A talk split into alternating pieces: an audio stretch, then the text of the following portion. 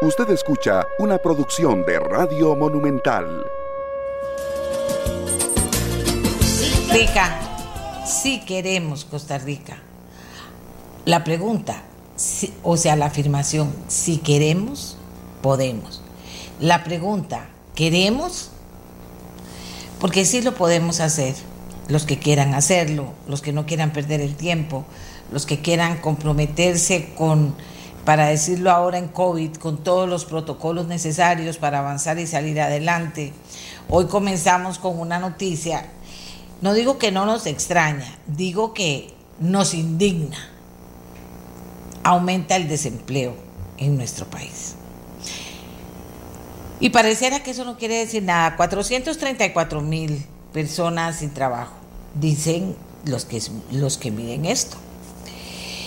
Y resulta que esto debería indignarnos. Sí, sí, indignarnos. Porque esto no puede seguir. Y mientras tanto un gobierno que solo está, que ahora están las vacunas, que vamos a traer más vacunas y que vacunas, ahora sí, ¿verdad? Campaña electoral y aquí hablamos de eso. Eh, ahora todo es que, no señores, aquí hay que ver, no van a hacer nada para reactivar la economía. Los diputados están trabajando. Ayer... Eh, no sé cuál, en qué agenda andarán los diputados, pero ayer sacaron algunos proyectos. Me parece que, es importante, si dicen los diputados que aunque el gobierno ande por Zanfanga, ¿verdad? O sea, y que, y que la reactivación no se vea y que el desempleo aumente y que la angustia aumente, pero además el sinsabor, porque gente que tiene empleo también se deprime de ver esto. ¿Qué le pasa a este país? Entonces, eh, nos indignamos nosotros también, nos indignamos de que estas cosas pasen.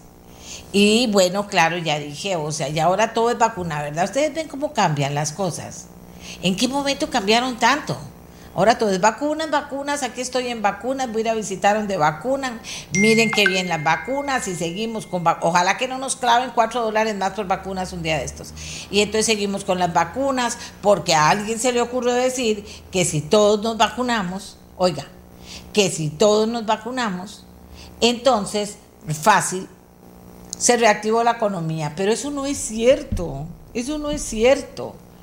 Y resulta que ayer me envían inclusive, que hoy vamos a hablar de, vamos a repasar el COVID, vamos a repasar el COVID, pero ayer me envían lo que dice una persona que sabe mucho, que es toda una autoridad en temas de, COVID, lo que esa persona, esa autoridad nos cuenta, pero yo a nadie le importa, será que a nadie le importa, ahora vamos a hablar de todas esas cosas.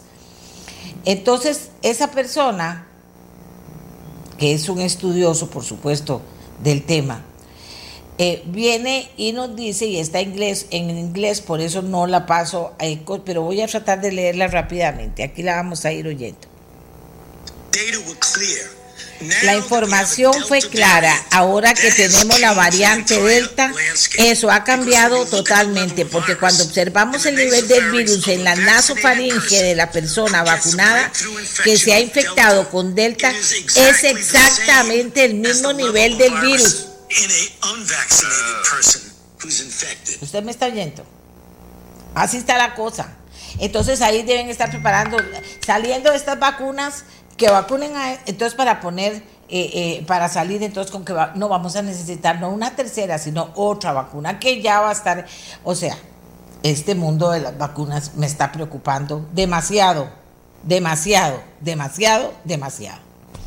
Hoy vamos a repasar el COVID, porque también, obvio, es como con las mascarillas, que se ponga, que no se las ponga, todavía no se las ponga, pero todo el mundo las tiene puestas, pues aquí no nos pongamos todavía en Costa Rica.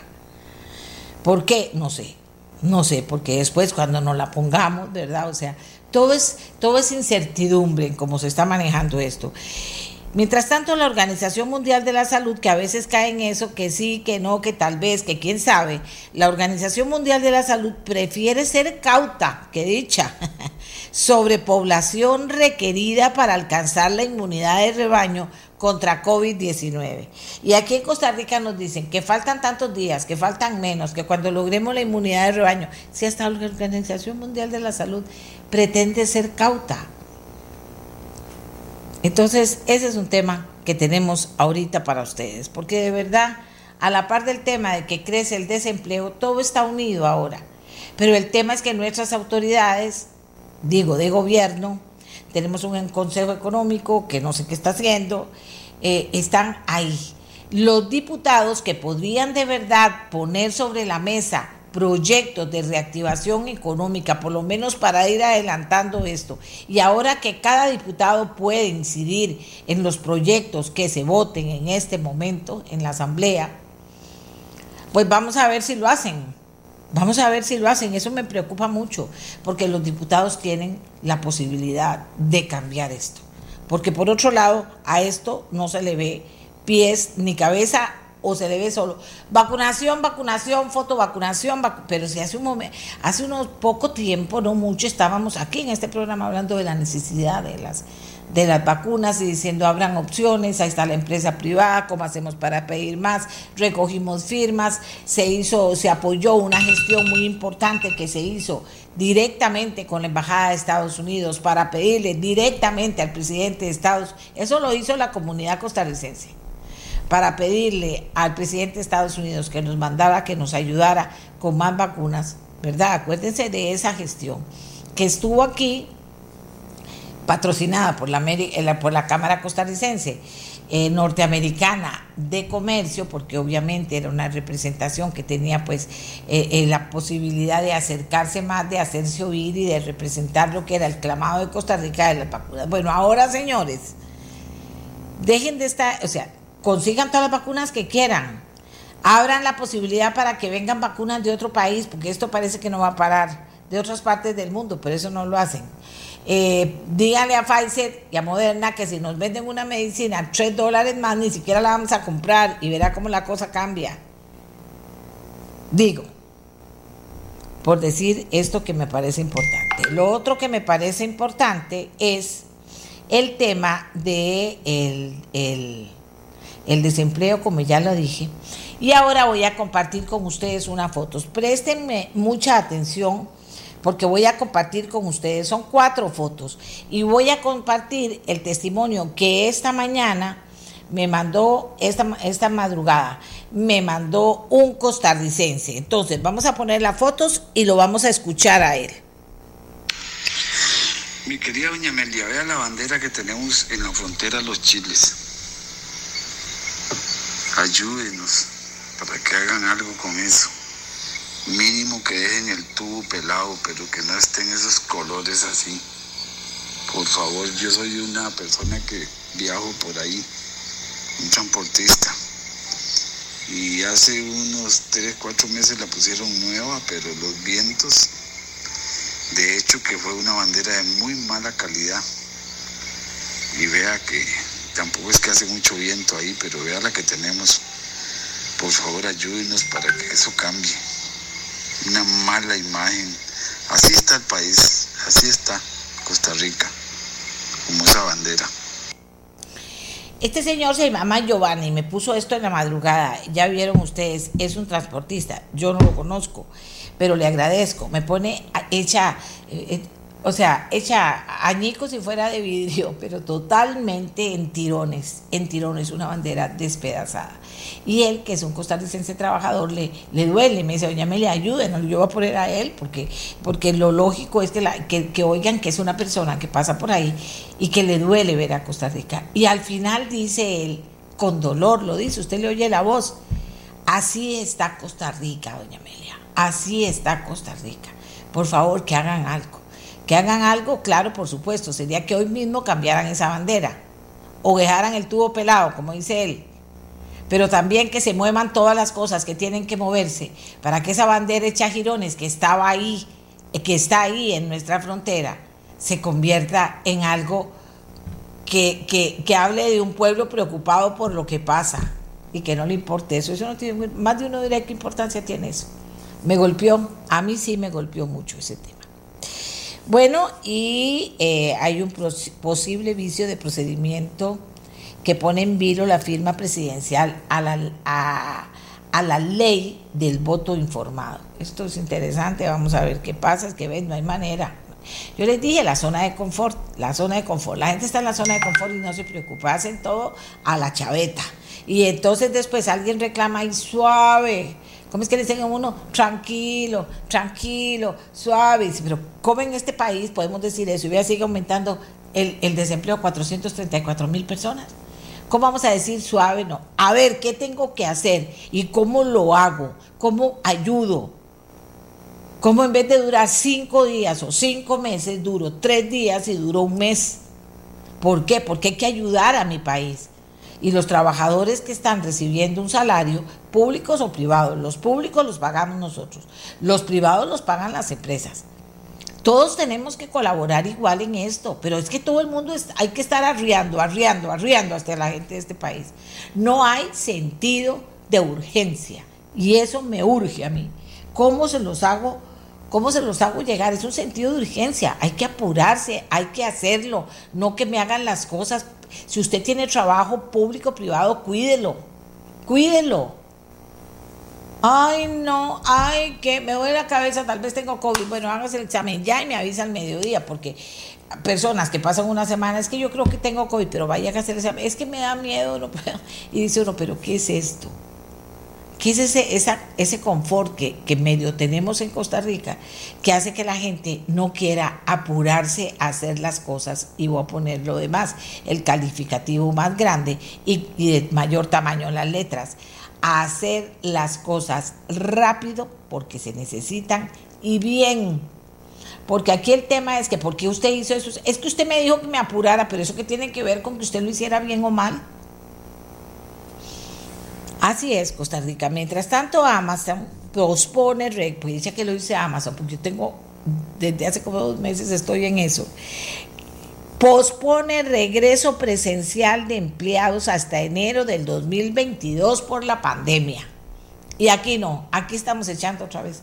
Hicimos todo un esfuerzo de teletrabajo que en vez de apoyarlo, bueno, primero la conectividad que ya debería estar después de todo lo bueno que tiene el teletrabajo. Hay gente que no lo puede hacer, pero otra que sí. Y en vez de apoyar esto, ¿verdad? Nos encontramos con que ya que no, que, hay, que la gente tiene que llegar a hacer las cosas presencialmente. Eso no es así.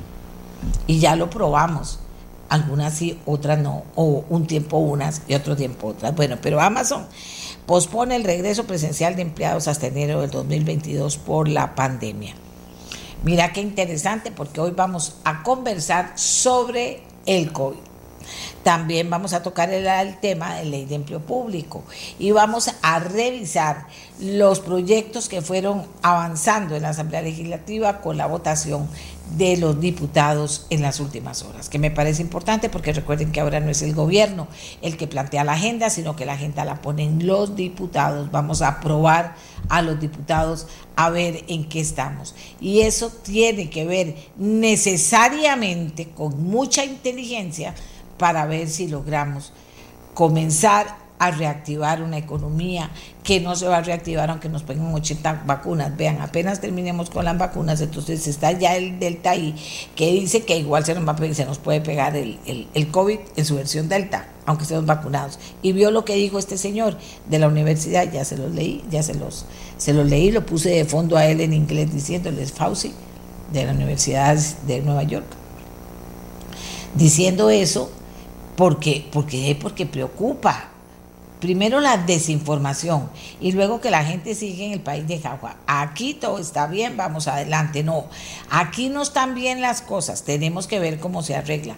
Tenemos que practicar los protocolos con el COVID. Tenemos que pedir que se reactive la economía y que no le digan a un empresario pequeño, mediano, grande, pedirte un préstamo. Te vamos a dar posibilidades de que pidas un préstamo. Eso no es lo que se necesita.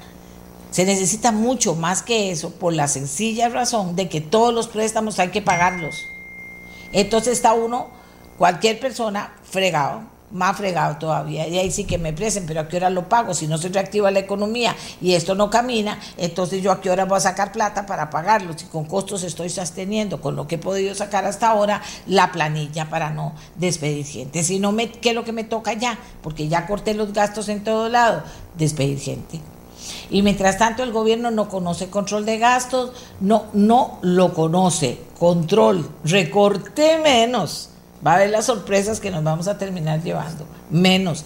Tenemos el tema de, de nuestra gente de de nuestra gente afectada por las lluvias. Vieron ayer Heredia, muy fuerte, y Alajuela, muy fuerte. Pero además la gente que ya lo habíamos eh, informado en su momento, que la semana pasada quedó en esa situación tan, tan difícil. ¿Y qué va a hacer el gobierno ahorita? plata, necesito plata. Aquí no se puede pedir ni medio préstamo más hasta que no se resuelvan las cosas correctamente. Y eso tiene que ser necesariamente controlando y recortando el gasto del gobierno para ver cómo nos acomodamos. El tema de las pensiones de lujo, ya, vea, voy, estoy buscando quién se los explica bien. La gente está fúrica y dice, las pensiones de lujo y esos salarios y bla, bla. Bueno, hoy vamos a hablar también de empleo público. Pero lo que les quiero decir es que el ambiente no hay, y menos en época de elecciones, de oscurecerlo. No, hay que más bien aclararlo con transparencia y eso pasa por el control del gasto, por el recorte del gasto y por la mentalidad esta de que pido un préstamo y pido otro préstamo y pido otro préstamo, pero ¿cómo lo vamos a pagar? Mira, ya estamos hasta el 70% del país está endeudado, dicen. Eh, ¿Cómo lo hacemos? ¿Cómo le hacemos? Le dicen al, equipo económico y al presidente. ¿Cómo lo hacemos? Con impuestos. Andate viendo a ver de dónde podemos sacar impuestos. Este país ya no aguanta. Hagamos la pausa, señoras y señores. Hagamos la pausa. Por favor, por favor, cuidando todos los protocolos para convivir con el COVID. Este cuento no ha acabado, ni va a acabar ahorita, ni, por, ni porque nos vacunen a todos, que eso lleva muchísimo tiempo, se va a reactivar la economía. ¿Cómo? Y mientras más tiempo pase, peor. Y menos sin que se hagan cosas importantes para hacer y se apruebe lo necesario, no para endeudar más a este país. Para eso están listos los diputados, no para endeudarlo más, sino para tratar de ordenarlo mejor, que eso es lo que toca. Entonces hacemos la pausa y venimos a hablar del COVID. ¿Les parece? 7 y 15, ya venimos.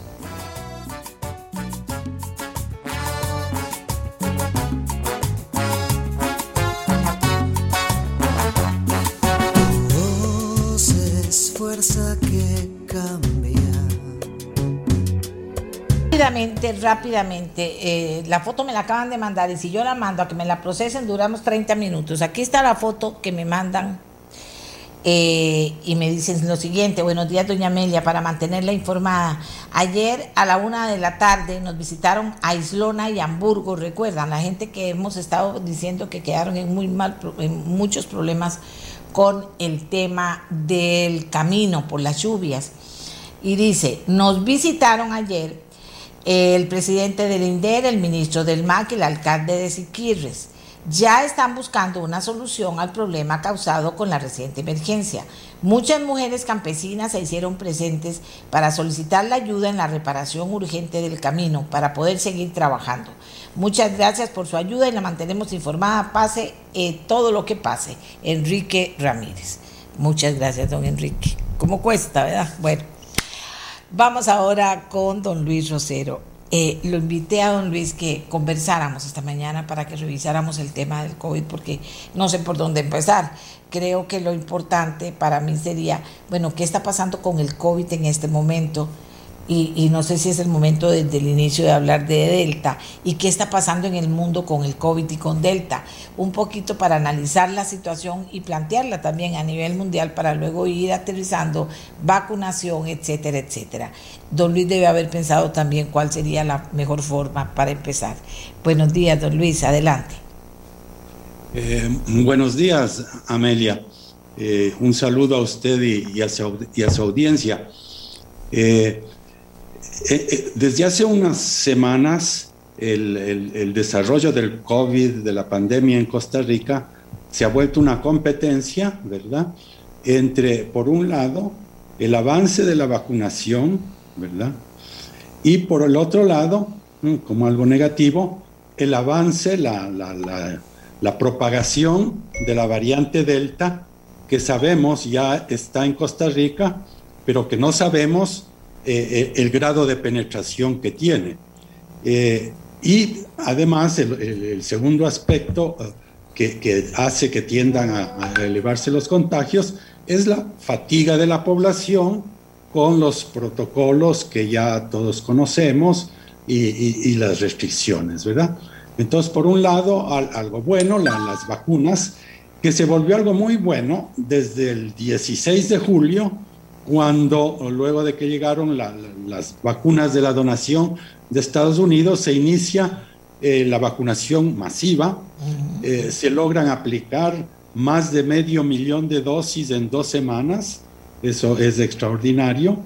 Eh, luego, la semana antepasada, llegan otra vez casi medio millón más de dosis, tanto de Pfizer como de, de AstraZeneca, y acaban de llegar más de 200 mil dosis adicionales de Pfizer. Entonces, en los últimos días la, vacunación eh, dio noticias positivas y uno podía esperar que cuando empieza a, surtir efecto esta aceleración en la vacunación iniciada el 16 de julio, eh, veríamos caer las tasas de contagio y la cantidad de casos.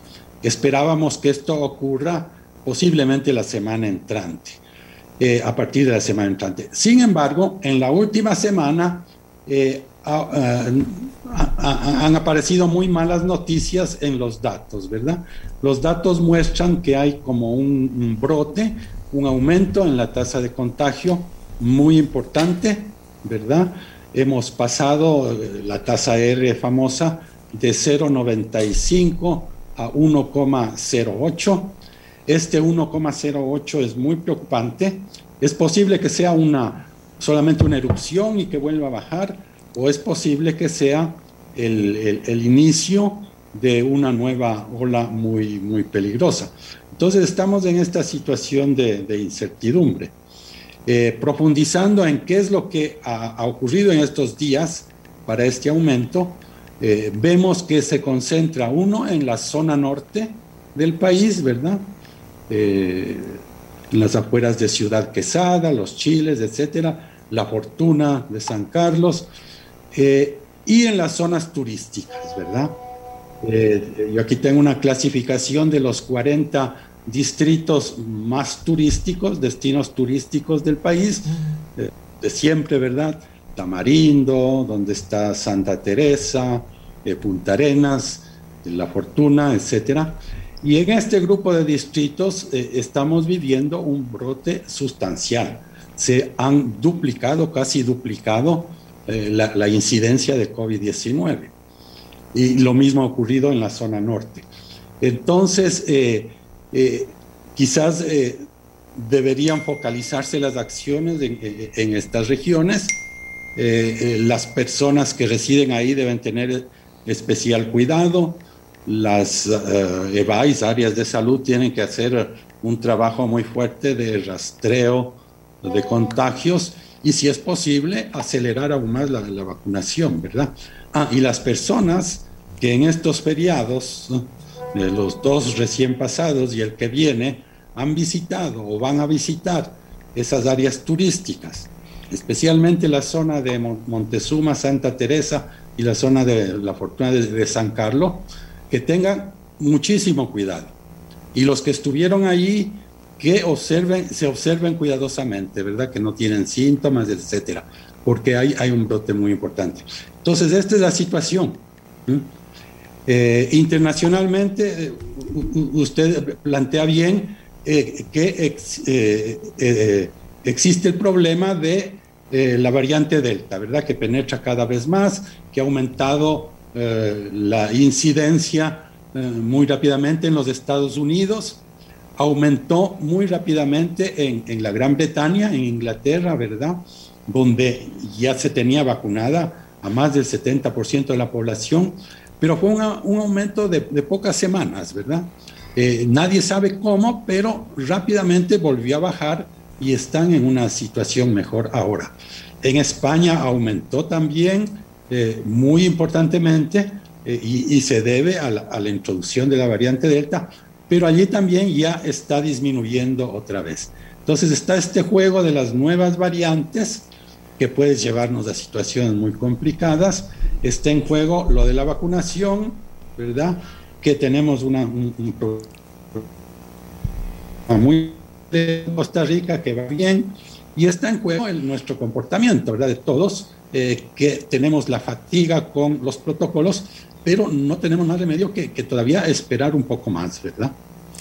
Un Eso poco, es lo, que le un poco, decir. no, no, muy excelente. Eh, una preguntita, ¿qué pasa con los países pobres del mundo, con las zonas empobrecidas seriamente del mundo? ¿Qué pasa? Porque eh, uno dice, bueno, sí, de alguna manera también están recibiendo la vacuna, solo que no lo sabemos. No, el tema es que vacunarse en muchos países y en muchas zonas del mundo es casi imposible. Eh, así es, así es. Eh, eh, en muchas regiones es muy problemático. En este sentido, Costa Rica es relativamente privilegiado, ¿verdad? Claro. No tanto como los países más desarrollados, que ya llegaron a un 70, un 80% de cobertura de la vacunación. Pero ya Costa Rica está por arriba del 50% de población vacunada con al menos una dosis y está avanzando bastante rápido. Eh, eh, eh, en ese sentido, vamos bien, no tanto como otros, pero, pero va, vamos bien, ¿verdad? Y esperamos que esto tenga un impacto pronto, en pocas semanas. Pero mientras tanto, es importante que, nos cuidemos.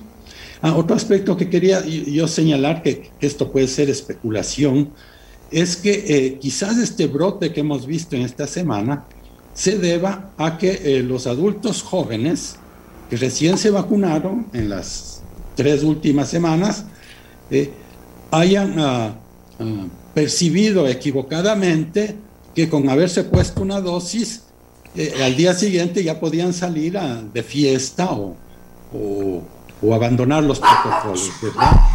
Eso ha ocurrido en otros países. Le pasó a Uruguay, le pasó a Chile, ¿verdad? Que eh, eh, la vacunación, eh, sin que todavía surta todo su efecto, desató oh, comportamientos que, que, que no debían ocurrir.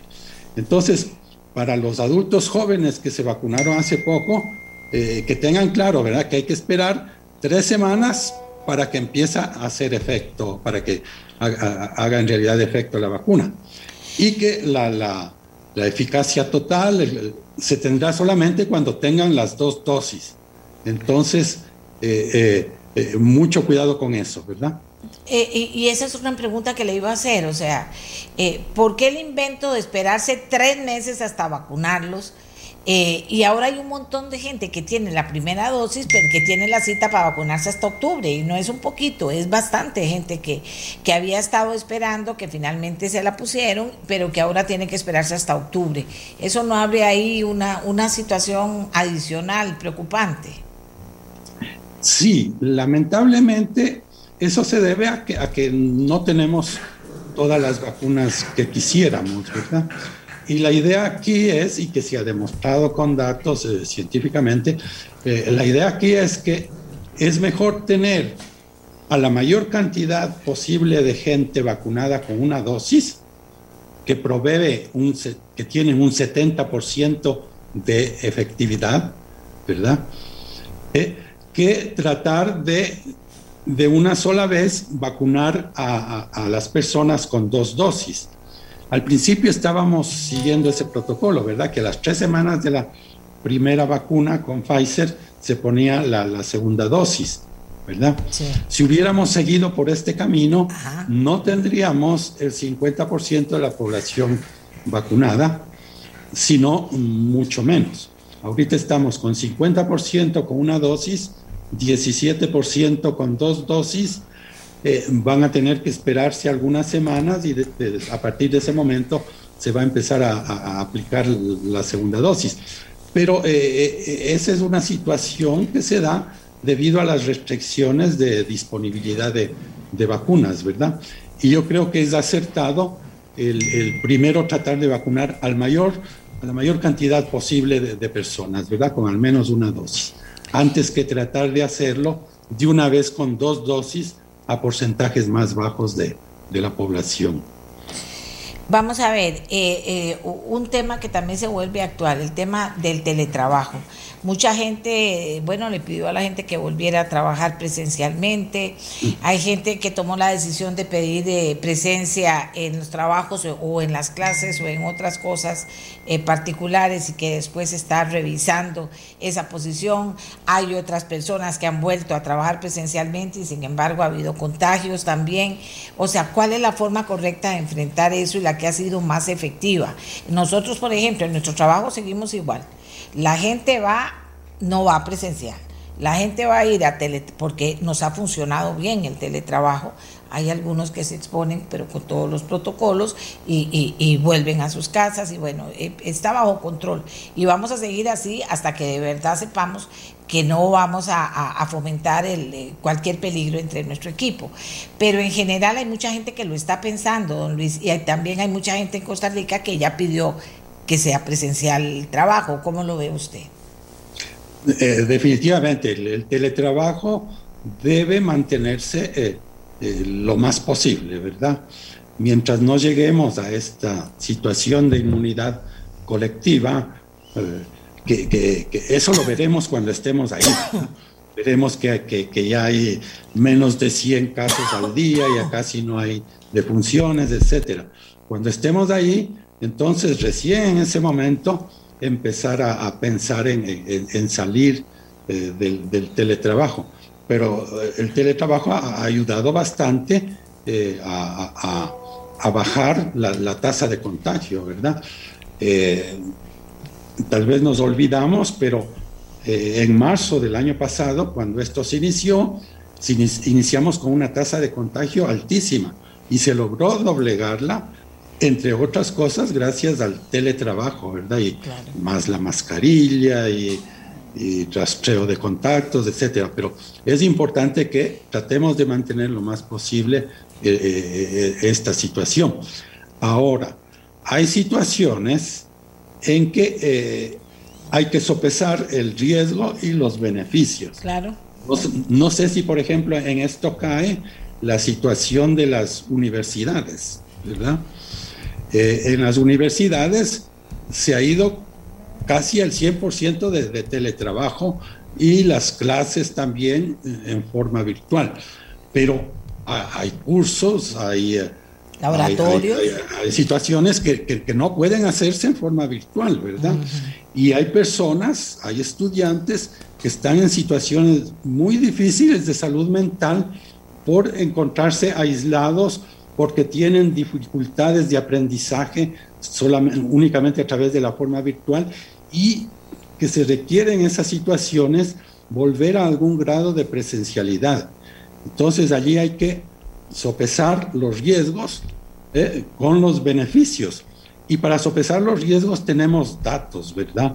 Podemos cuantificar qué riesgo se corre si se abre eh, en cierto grado, por ejemplo, la, la, universidad. Sí, importante. Eh, don Luis, aquí me escriben. Actualmente, la empresa Pfizer indica que los riesgos de alterar las fechas de aplicación de la segunda dosis pueden ocasionar que la respuesta inmune empiece a decaer con el tiempo y si se alarga el periodo de aplicar la segunda dosis de vacuna Pfizer. Cuando ocurre ese eventual cuando ocurre esa eventual segunda dosis en donde se atrasó el booster, booster dice aquí, se va a obtener una respuesta inmune deficitaria o por debajo del umbral de protección con la cual fue diseñada. Por tanto, lo que no lo que el no atender el esquema de vacunación indicada por el fabricante Pfizer pone en riesgo la vida de las personas, dice esta persona. Puede preguntar tema umbral de protección, ya que Pfizer indica que puede o que deben ser los 21 días. Eh, eh, bueno, eh, este no, no, es mucho mi campo, ¿verdad? debería, no, pero nada más así. Un, un, inmunólogo a, hablar de este punto. Pero, a ver, los datos sí han mostrado que es más efectivo, se tiene un mayor impacto espaciando tres meses eh, entre la primera y, la segunda dosis, ¿verdad? El refuerzo de la segunda dosis tiene un mayor efecto si nos esperamos tres meses para aplicarlo. Eso es lo que hizo AstraZeneca, desde el principio. Ahora, ¿qué o sea, pasa que usted y yo, y si- que, a usted y yo nos tocó la parte mala, nos pusieron, nos la pusieron muy seguido, porque, porque efectivamente aquí me están diciendo que, que, que parece que es un hecho el, el que eh, haya más tiempo entre una y una y otra dosis, más bien es bueno. Eh, en cierto grado sí, ¿verdad? Eh, quizás hubiera sido mejor que, que, que a nosotros, a las personas adultas Grandes. mayores, tal, tal vez nos hubieran puesto en ese régimen de esperar tres meses para la segunda dosis. Sin embargo, allí el problema era otro, ¿verdad? Es que eh, a es- en esas edades el riesgo de, de- de muerte y de enfermedad grave era altísimo y posiblemente ahí fue eh, mejor eh, hacer eh, rápidamente la cobertura con dos dosis y con ello se ha logrado bajar, pero notablemente, la, la- la mortalidad de las personas adultas mayores. Ahora, lo que parece es que esto va a ser necesario una tercera dosis de, repue- de refuerzo entre eh, estas personas y, y otras personas que, que- que tienen problemas inmunológicos, ¿verdad? Vamos a ver, aquí ya comenzó todo el mundo a preocuparse, pero dice algo que es interesante. Dice, por favor preguntar qué porcentaje estamos protegidos de Delta, lo que a los que nos vacunaron con AstraZeneca. Y es que solo hablamos de Pfizer y Pfizer y Pfizer, y hay muchas otras vacunas en el mundo y Delta anda por el mundo también. Eh, ¿Qué porcentaje estamos protegidos? Eh, eh, yo diría que estamos protegidos eh, casi 100% de enfermedad, de enfermar gravemente y de eh, morir, ¿verdad? Para las personas que ya tuvieron las dos dosis, sea AstraZeneca o sea Pfizer. Eso es así. Ahora, protegidos de enfermar, de contraer el virus eh, de manera leve, en realidad mm, nadie sabe, ¿verdad? ¿Ve? Eh, se sabe que eh, ha aumentado la tasa de contagio, que se están dando más este, contagios en personas que ya fueron vacunadas, pero se sabe también que esa eh, enfermedad eh, no es tan grave, ¿verdad? Entonces, sí, los que ya, ya fueron vacunados, yo creo que, que es parecida a la situación con Pfizer o AstraZeneca, estamos protegidos o están protegidos de, la enfermedad grave, pero siempre podemos contagiarlos. Y ese es el gran problema con esta bendita, bendita eh, variante Delta, ¿verdad? Sí, aquí la gente eh, dice otra cosa que es interesante, don Luis. Nosotros hemos tenido una cercanía con el observatorio eh, de la Universidad de Costa Rica, el de desarrollo, y Agustín nos ha estado poniendo al día con los datos y diciendo casi antes dónde se van a poder presentar situaciones. Y, y lo dice porque lo miden, pero entonces las personas, y aquí nosotros lo decimos, bueno, pero ¿para qué lo tenemos si no se hace nada ahí? O si se usan o cómo se usan esos datos para poder tener algún sistema de prevención que ayude. No sé si me explico, don Luis, porque mucha información se pierde y después uno mismo dice, mira, si ya Agustín del observatorio, me, me dice la gente, había dicho que eso iba a pasar, porque eso no se puede contener o tener esa información no sirve de nada. Eh, no, sí sirve, es muy importante y uno asume que en el Ministerio de Salud hay todo un departamento, unas- un grupo de eh, epidemiólogos que están haciendo eh, análisis similares o que escuchan este, es- ese tipo de, de informes, ¿verdad? Lo de las alertas rojas, naranjas, etcétera, en los diferentes cantones eh, tienen ese, ese propósito. Entonces, eh, eh, yo espero, yo creo que, eh, que las autoridades están tomando en cuenta esto, ¿verdad? Me imagino deben estar tomando en cuenta la situación difícil que está viviendo la zona norte del país. Eso es el tema Sí. que le quería tocar también. Que tengo mucha gente de ahí, y es más, iba a llamar al alcalde, no pude localizarlo, eh, para que nos hablara del tema, de que también tenemos un problema grave, no solo con gente que está ingresando en Nicaragua, sino con gente que está ingresando obviamente sin vacunarse y que está ingresando, alguna gente puede venir contagiado, ¿no? Ya usted sabe cómo es eso, y que no hay ninguna restricción importante. ¿Qué sabe usted de eso en relación a la afirmación que me hace que nos preocupa la zona norte? ¿Cuáles serían esas causas que están haciendo que preocupe la zona norte? Es posible, ¿verdad? El problema es que no sabemos nada de qué es lo que está pasando en Nicaragua.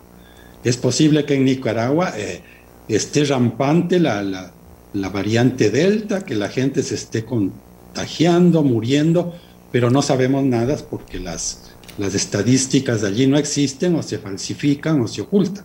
Mm. Entonces, en, realidad no sabemos. Eh, es posible que eso se esté dando y es posible también que, el otro, el turismo, ¿verdad? El turismo uh, fru el turismo fino, ¿verdad?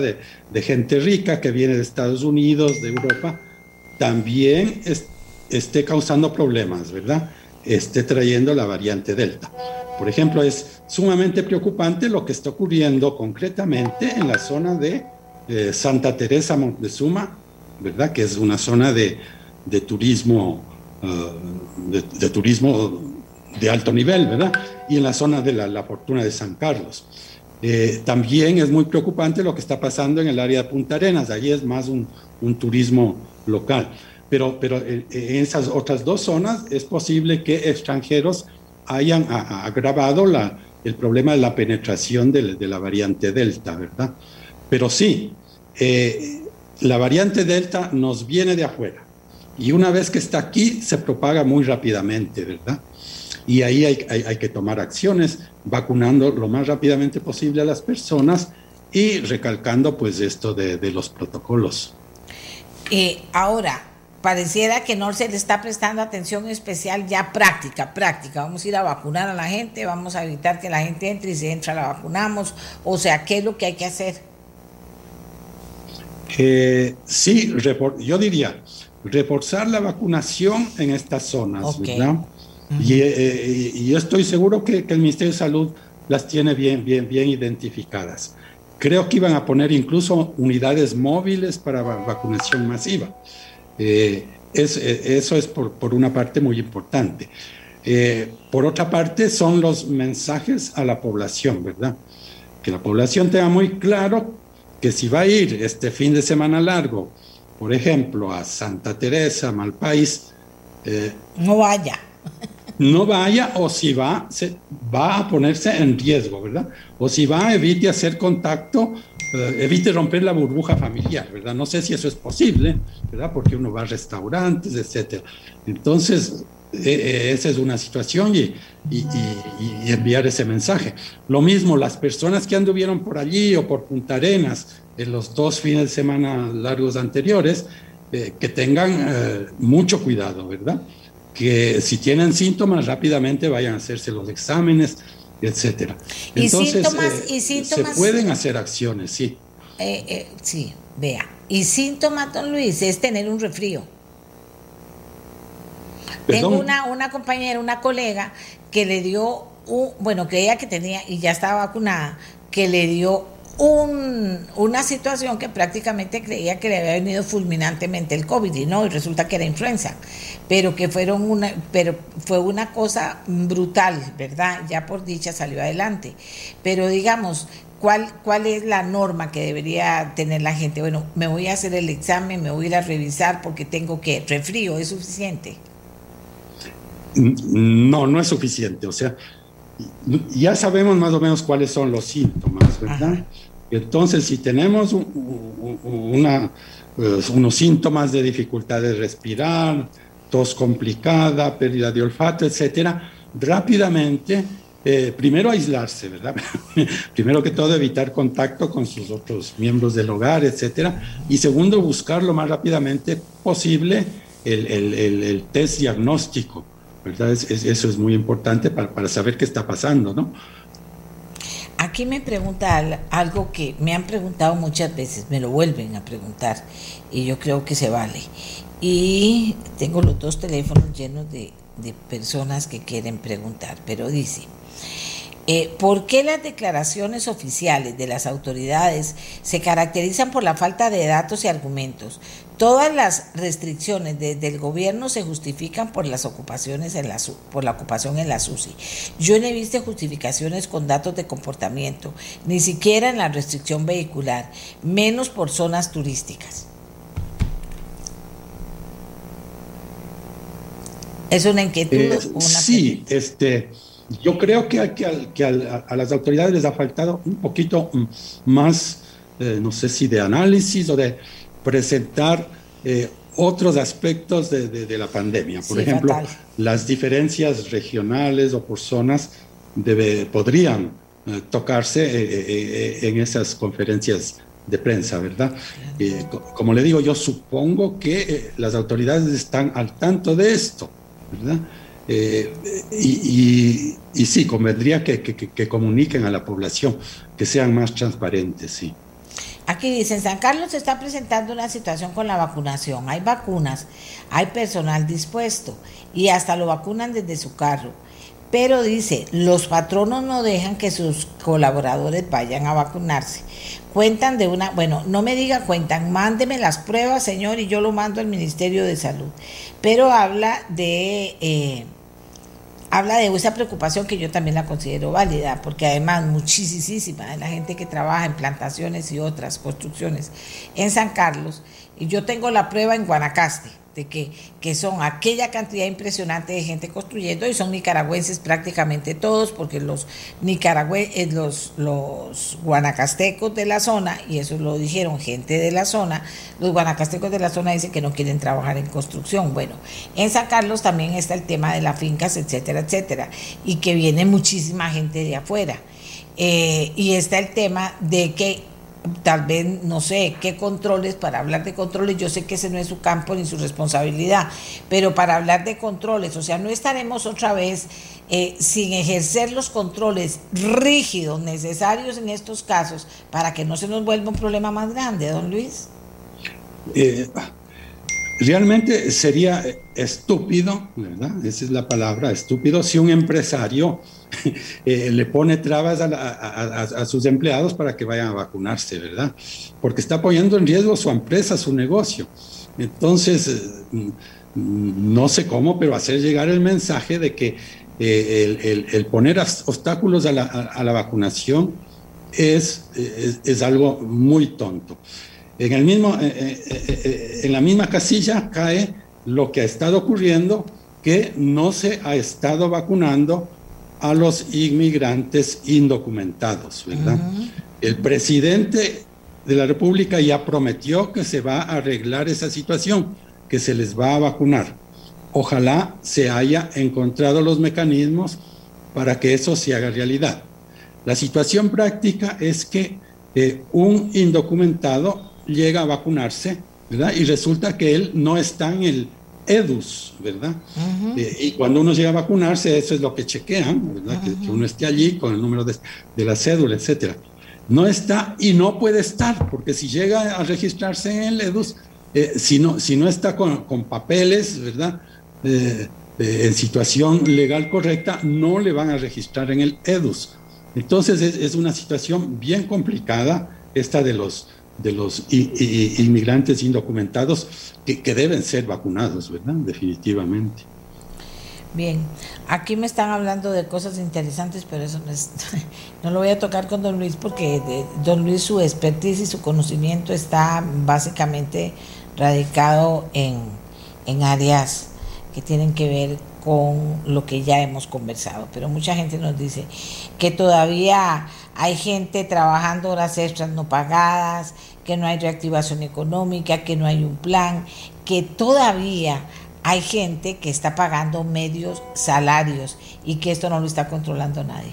Eso me lo voy a averiguar porque no debería ser la verdad. Dice, en las próximas semanas em, ingresarán a Costa Rica 10.000 inmigrantes desde Panamá. Están pasando en este momento el tapón de Darién. Tengo conocimiento total de que esto va a ser así. Don Luis. ¿Qué haría usted de su expertise para decir, vienen 10 mil, ahí vienen pasando el tapón de alguien, vienen para acá?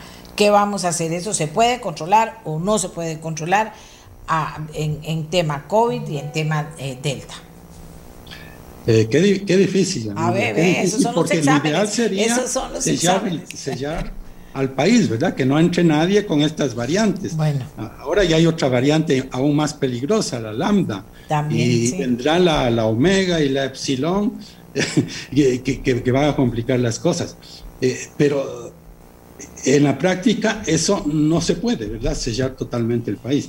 Me imagino que las autoridades eh, deben estar al tanto de esto y eh, encontrarán algún modo de frenar la, penetración de personas este, que pueden ser portadores de, de estas variantes peligrosas, ¿verdad?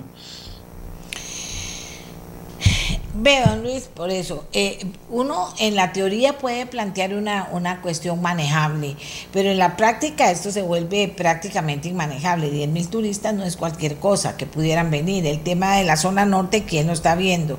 Y el tema es que cuando uno pregunta como periodista no lo contestan y entonces uno no, no, no contesta la verdad, para decirlo de la mejor manera.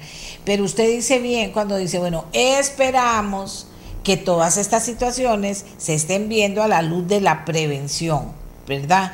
También esperamos que a nivel de la prevención se estén controlando los lugares turísticos de alguna manera, aunque sea para que la gente tenga la mascarilla. Eso sí puede ser posible, eh, don Luis, porque mucha gente que me está diciendo que en el río Tárcoles, que en tal lado, que en el otro, eh, en, la, en las playas, no en la pura playa, sino en los alrededores, la gente anda sin mascarilla. Eso tampoco se podría hacer, no sé, eh, por la misma gente del Ministerio de Salud que trabaja en la zona o qué, o no se puede hacer. Sí, definitivamente, ¿verdad? Que, las áreas de salud, los devices de la zona, tomen cartas en el asunto, trabajen horas extras, etcétera. Y también concientizar a los empresarios turísticos, ¿verdad? Ellos se hacen un tremendo daño si no siguen los protocolos. Si, si, por ejemplo en su restaurante deja, la gente deja de usar la mascarilla, etcétera, sus empleados van a enfermar y su negocio puede tener problemas, ¿verdad? Y, y, y, además esto va sumando y lo que hace es retrasar el momento en que podremos volver a, a, a la normalidad y hacer negocios como se, se, hacían antes, ¿verdad? Es que, don Luis, ¿usted se imagina volver a todos los problemas que tuvimos, lo que significa el impacto de nuevas medidas totalmente restrictivas, bueno, y lo que significa el impacto de contagios masivos, eh, o sea, todo otra vez volver a lo que ya por experiencia deberíamos, no digo controlar cerrando nada, digo controlar provocando una cultura de convivencia responsable con el tema del COVID y de, y de, y de su posible infección a otras personas. Definitivamente, sí. Eh, eso a nivel de, empresa privada, a nivel de gobierno y también a nivel de, nosotros, ¿verdad? Los, los individuos, los hogares, eh, eh, es muy, muy importante que, que, que, actuemos de manera sensata, ¿verdad? Todavía no es el momento de, hacer fiestas, bodas, reuniones, etcétera, ¿verdad? Esperemos todavía algunas semanas más, unos pocos meses más, ya llegará el momento en que podemos volver a esas actividades, pero por ahora es muy importante que sigamos este, con los protocolos.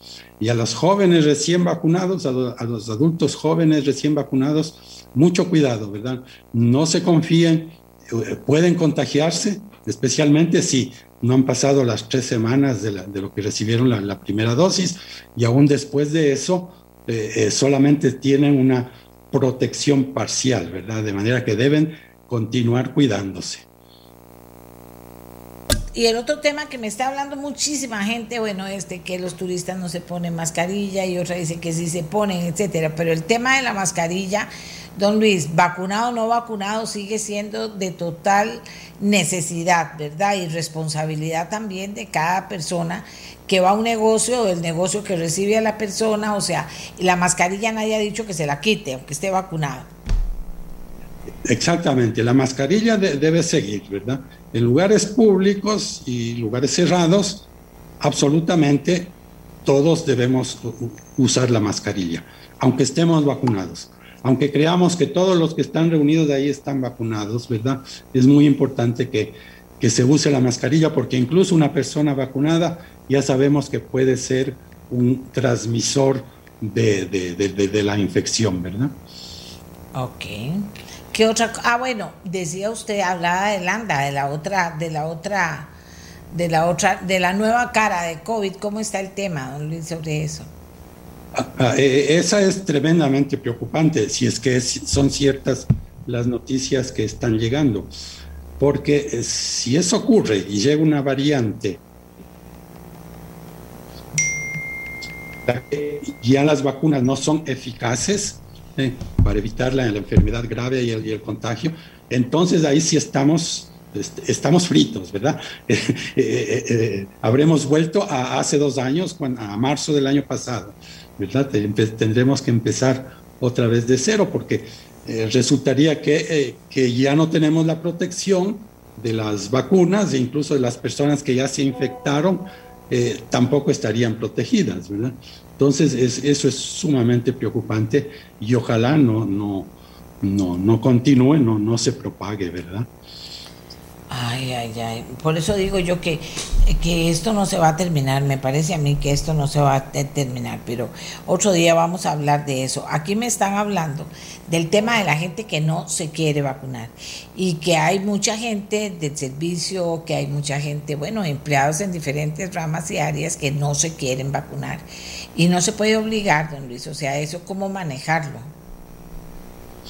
Eh, es un problema, va a ser un problema más grande dentro de un par de meses, etcétera, porque todavía estamos en el momento en que eh, la oferta de vacunas de parte de, del sistema de salud es, es, es menor que, que, la demanda, ¿verdad? Entonces, no estamos en la situación de que están sobrando vacunas.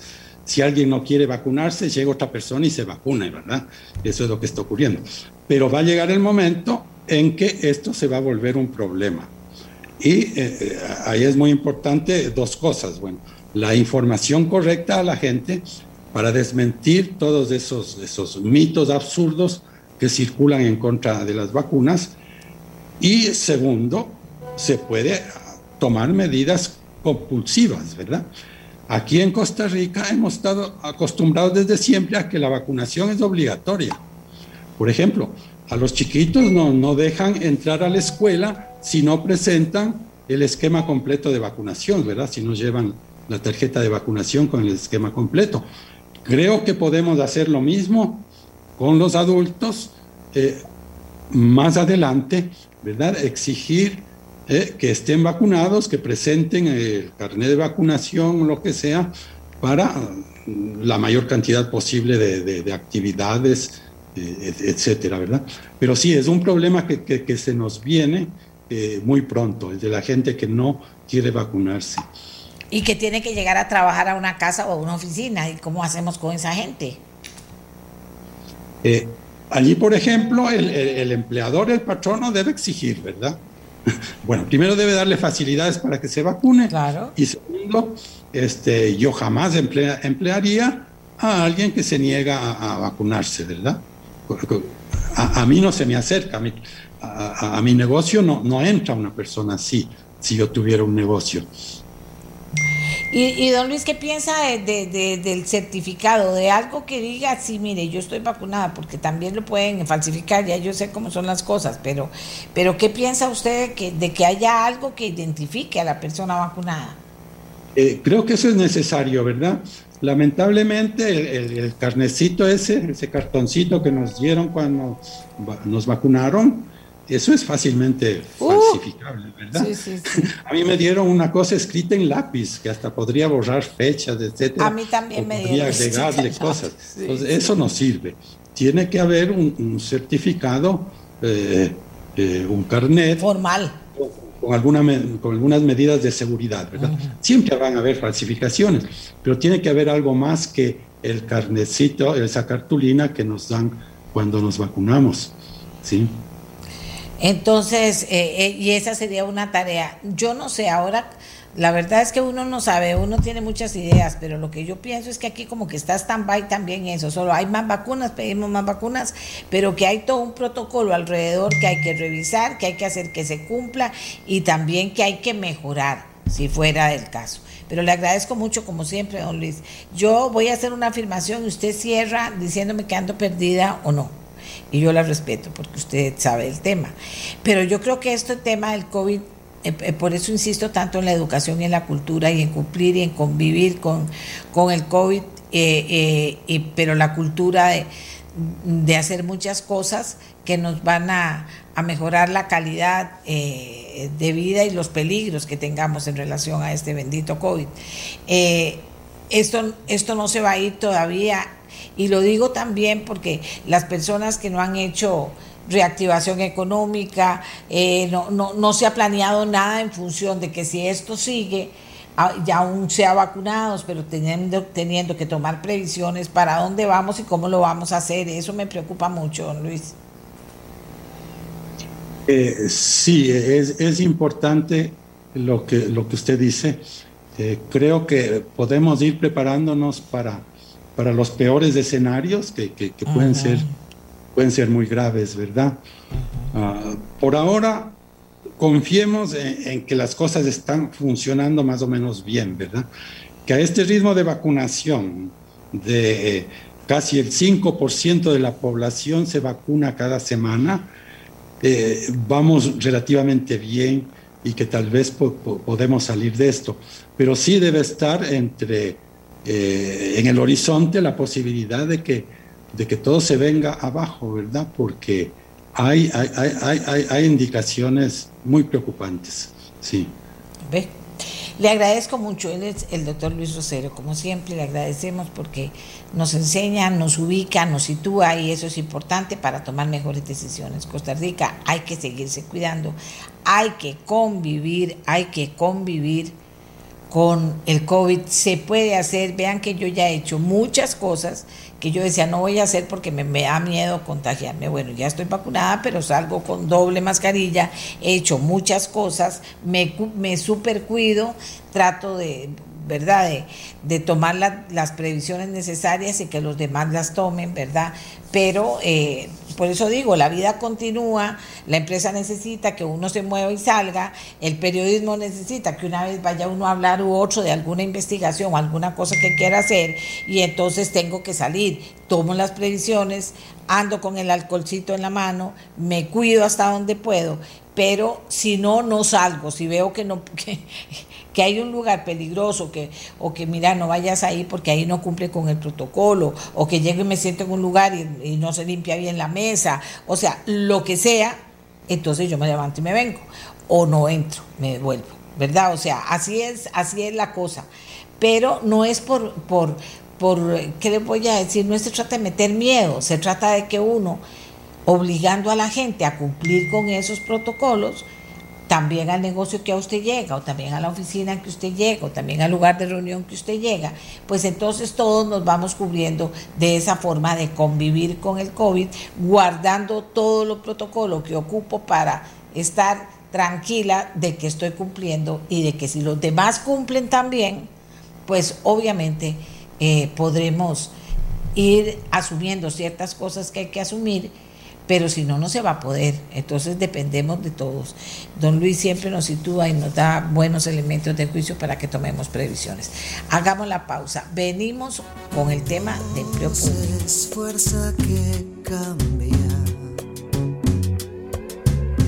El latido de un corazón. Y con este tema de quién está vacunado y quién no, ¿verdad? Es todo, toda una situación que a veces se vuelve muy difícil, porque usted le pueden decir si estoy vacunado y no está vacunado y cómo sabe si está vacunado y, cómo hace si usted necesita que esa persona trabaje, o sea, todo es complicado, yo lo sé. Hay que ver cómo se toman las decisiones y en cada casa las decisiones se toman de alguna manera. Recuerden que está el virus incisional también de los chiquitos pequeñitos menores de dos años, de los bebés, no toque bebés, no los toque si usted no es la mamá y está totalmente desinfectada todo el tiempo con su bebé, no toque bebé, ni qué bonito, ni qué lindo, de que mira, no toque bebés, Vea, si soy yo, no toque bebé. Si tengo un bebé, nadie se le acerca al bebé. ¿Por qué? Porque hay un peligro. Y la gente, ay, tan lo que sea. No. Por ejemplo. Bueno, pero vamos a ver, vamos a ir con el tema de empleo público. ¿Por qué? Porque mucha gente aquí en el programa desde hace tiempo ha hablado del tema, hemos hablado de muchos temas y entre esos de empleo público. Finalmente está la ley, finalmente se mandó, eh, se mandaron varias consultas sobre esta ley a la, a la cuarta, terminó la sala cuarta contestando, que eso es importante también.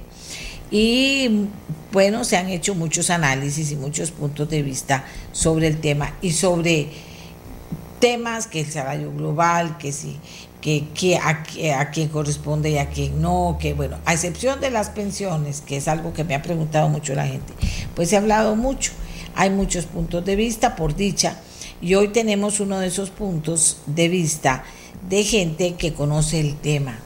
Él ha sido durante muchísimos años, fue muchísimos años director del Servicio Civil, conoce el tema, lo ha estudiado, eh, tiene posiciones sobre los diferentes puntos y yo le pedí que nos acompañara para que conversáramos sobre el tema y es José Joaquín Arguedas. Don José Joaquín, muchísimas gracias por, eh, por estar con nosotros. Llegamos al tema, como decía, de que eh, ya la sala contestó las consultas. Yo le preguntaba ayer a, al presidente de la sala, bueno, ¿se puede decir entonces que el proyecto es inconstitucional o se puede decir que es constitucional? ¿Verdad? O sea, las dos cosas. Porque hay un anuncio que pagado aquí por Ciprosimeca que dice, le da un mensaje a los costarricenses, a los diputados sobre todo, para que no, no, no sigan adelante con este proyecto. Y entonces el Señor me decía, en unas cosas sí y en otras cosas no. Esos gallos y gallinas que yo digo, ay Dios mío, todo se vuelve, eh, eh, aquí todo se vuelve así, sí, pero no, no, pero sí. Entonces estamos a esta altura de los acontecimientos para que usted nos ayude desde su perspectiva y también inclusive el servicio civil se convierte en personaje importante, cómo que de todas las respuestas que da la sala le parecen interesantes de analizar con las personas que nos escuchan. Muy buenos días, don José Joaquín, y gracias por estar con nosotros. ¿Por dónde empezamos? Muy buenos días, doña Amelia. Un saludo cordial a, usted y a toda su estimable audiencia.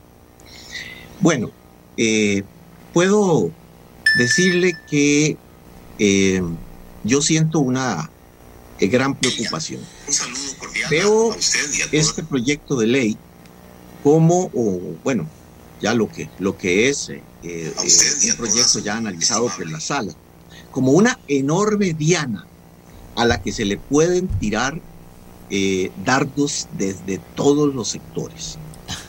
Primero, por la redacción misma del documento, que ya había venido siendo debilitado a través de los diferentes, diríamos, proyectos eh, borradores de proyecto, eh, hasta que en un momento determinado, por ahí del cuarto proyecto que se presentó en agosto del año pasado, más parecía una convención colectiva del sector educación que un proyecto de empleo público.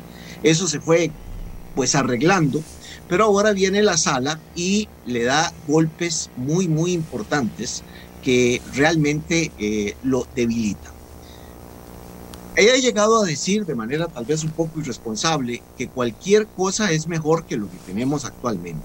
Y hay algunas cosas que quedan establecidas, bien establecidas, pero debilitado en una serie de aspectos.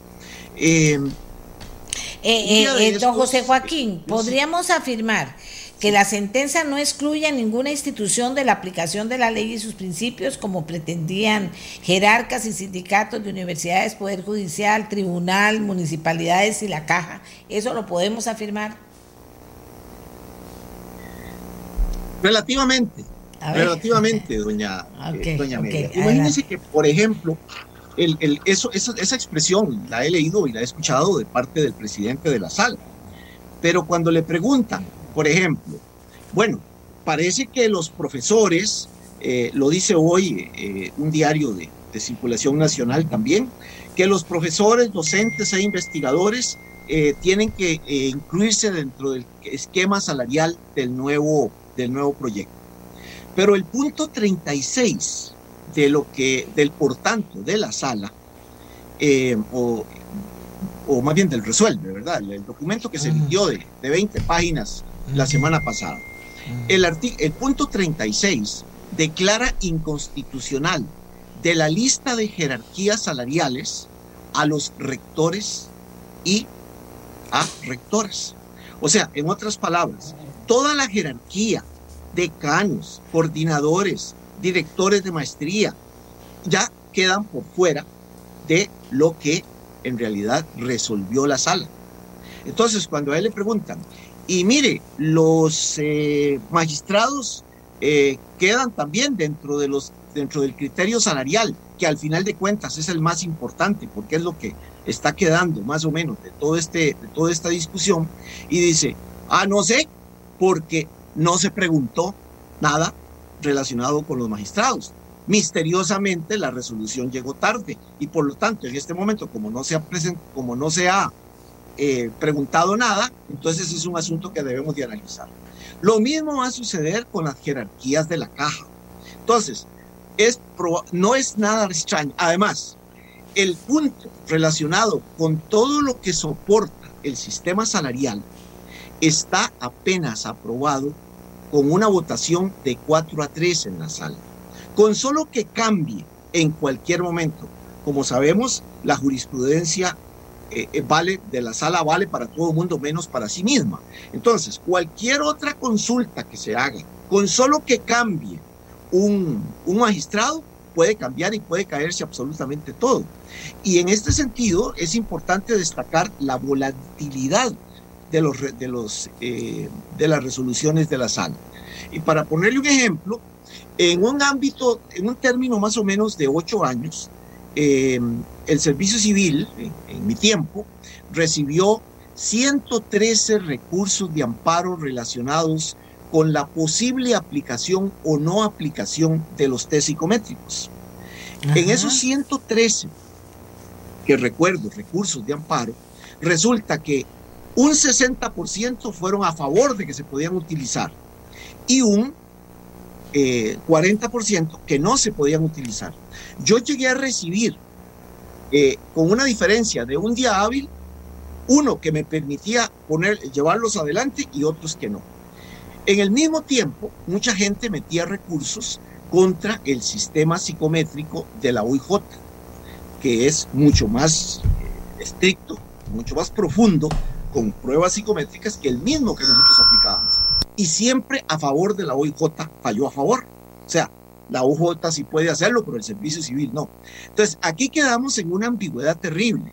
Es muy probable que eh, en cualquier momento muchos de estos elementos se caigan, incluso por, la, eh, por el número de votos. O sea, muchas de las votaciones quedaron 4 a 3, donde algunos magistrados prácticamente declaraban inconstitucional todo y otros lo aprobaron, aunque haciendo observaciones, etcétera, etcétera.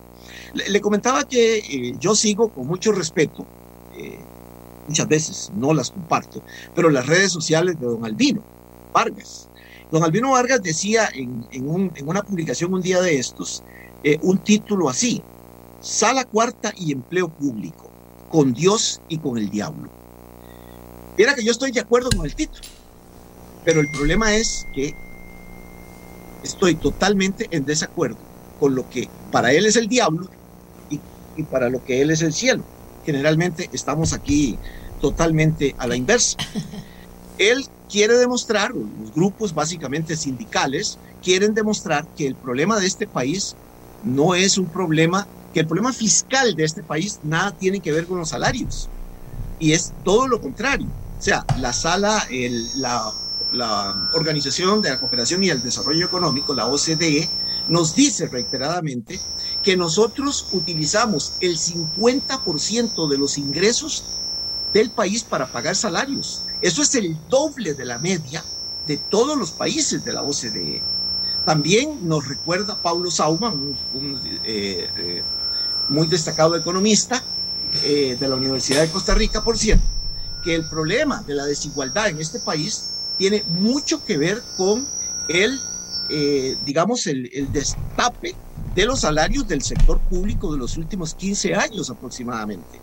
No, el índice de Gini no tiene que ver un problema con el asunto de ricos y pobres, que claro, que claro que también lo tiene que ver, pero es también por un crecimiento desmedido de una serie de salarios, precisamente de las instituciones que están quedándose por fuera, que un mismo conserje gana tres veces más en una autónoma que en el poder, eh, en el poder ejecutivo, por ejemplo.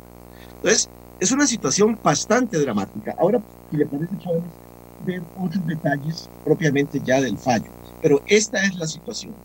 La pregunta no puede ser, está todo, queda todo el mundo dentro de la ley, sí, pero en una circunstancia muy débil, que en cualquier momento eh, todas este andamiaje se puede caer. Eh, claro que sí, que se puede caer, pero en fin, eh, digamos, el tema este de que qué fue lo que preguntaron y qué fue lo que contestamos no deja de, de, meter todo dentro de un zapato del que pareciera no se puede hacer nada. Ese fue el sistema que tomaron para hacerlo o sí se podría hacer algo. Decir si entran los magistrados, si entran los otros, si entran los otros. O sea, ¿cómo se manejaría eso? Que ya aquí la gente está furiosa. Todo esto se enmarca en una inmensa hipocresía. El legislador lo dejó muy claro en 1949. Un estatuto de servicio civil regulará las relaciones entre el Estado y los servidores. Si solo aplicáramos eso, este asunto estaría resuelto.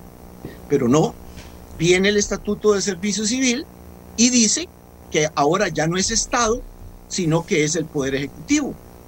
Se lo elevan a la, a la, a la, a la, a la, a la sala cuarta pero ya 40 años después, porque la sala cuarta inicia en el 89, y dice, igual que ahora, ¿verdad? Eh, eh, una, una sopebabas en la cual dice que bueno, que no, que, que bueno, que pueden ser varios estatutos, que no tiene que ser uno. Y entonces ahora ya, tenemos 330 instituciones y dentro de esas 30 instituciones cada quien hace lo que le da la gana. Y lo que dice en este momento la, sala es exactamente lo mismo. O sea, vamos a seguir en la misma situación donde la caja va a hacer lo que quiera, donde la Corte va a hacer lo que quiera, donde el Tribunal Supremo de Elecciones va a hacer lo que quiera. Desgraciadamente, por una situación eh, pareciera loable, que es la independencia de poderes, bueno, estamos dejando que los empleados públicos sean los que toman las decisiones más importantes en este país y no el, el, segmento político que es por el que votamos.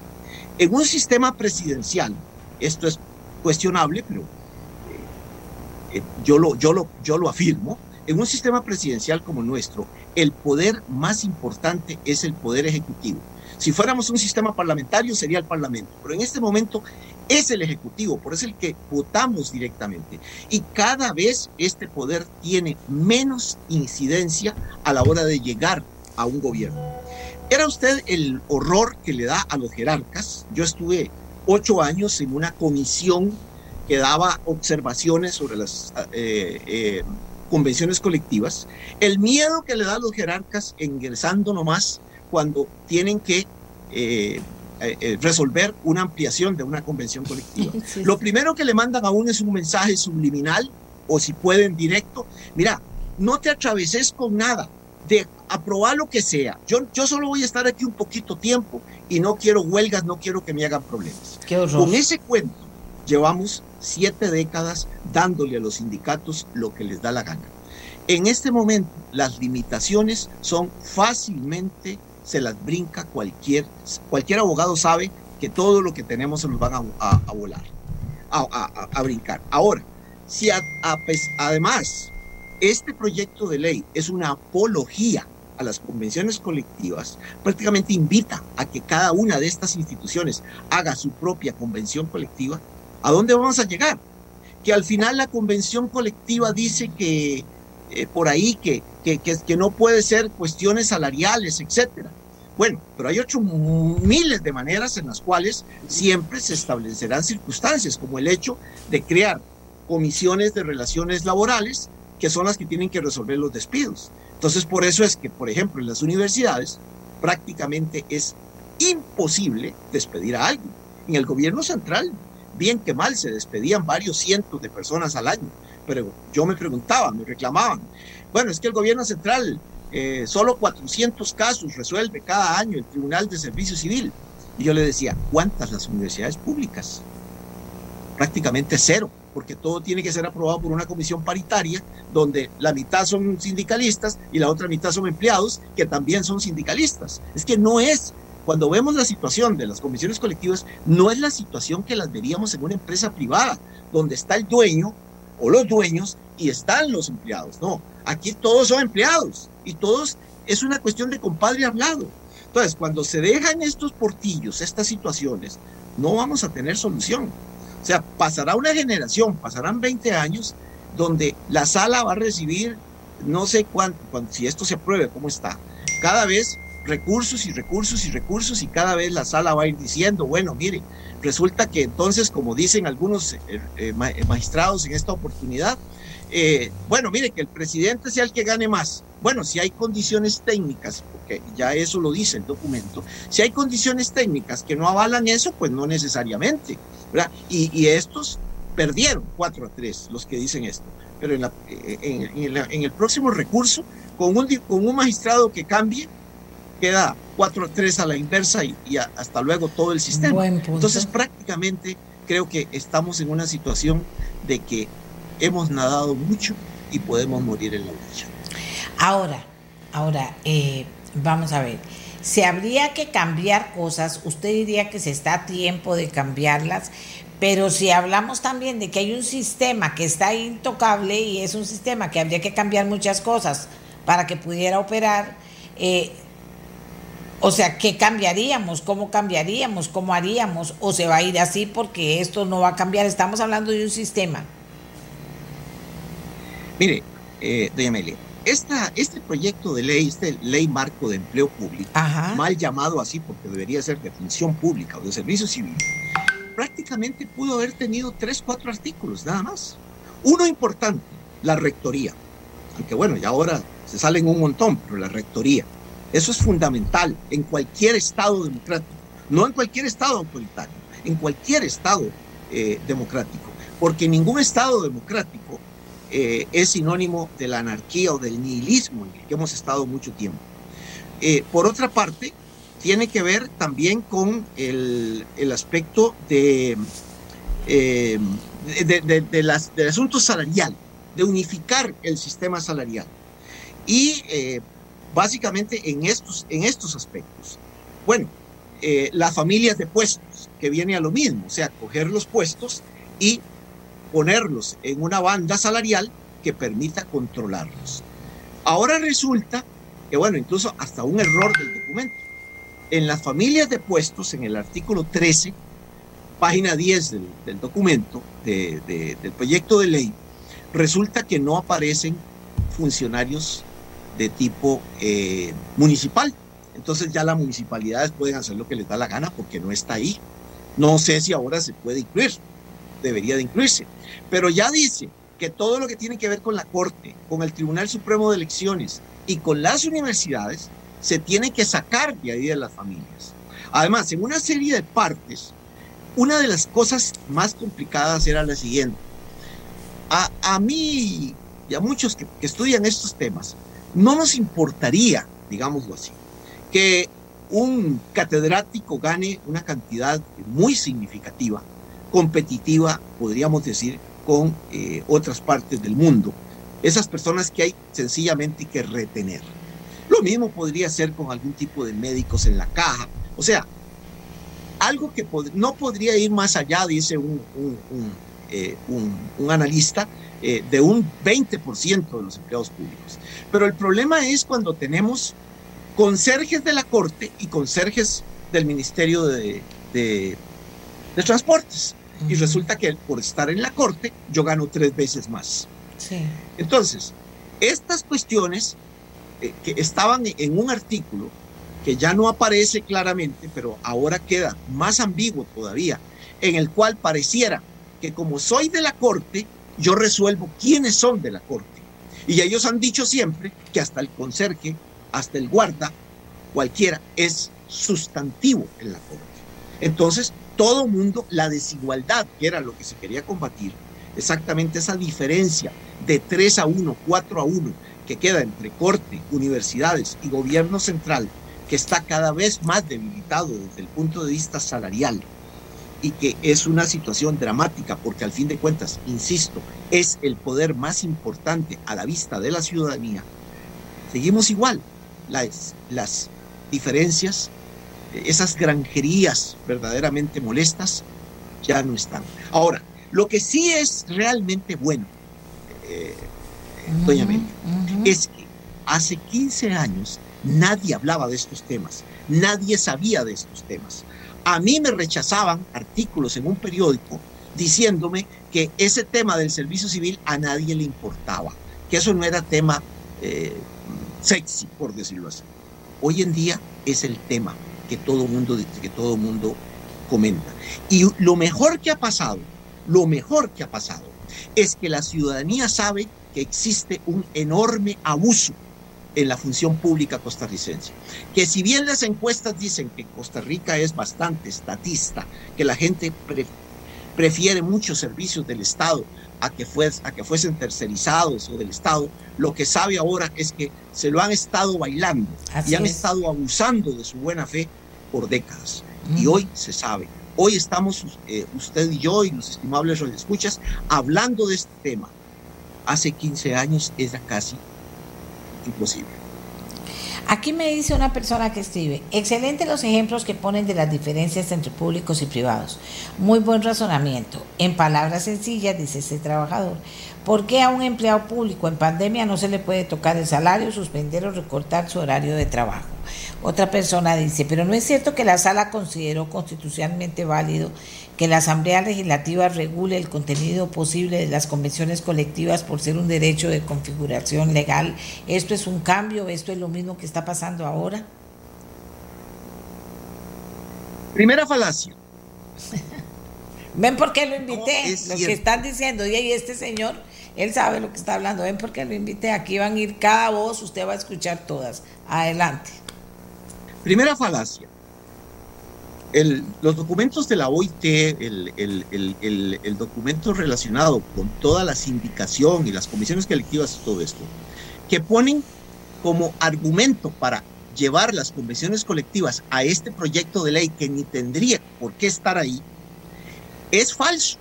Ahí dice que todo lo que tiene que ver con el Estado debe, debe verse en, en, su estatuto, que ya pues sí teníamos el estatuto y llevarlo a compararlo con el sector privado es, es, es, imaginable, porque la capacidad de negociación en una democracia del Estado es mínima a diferencia del sector privado.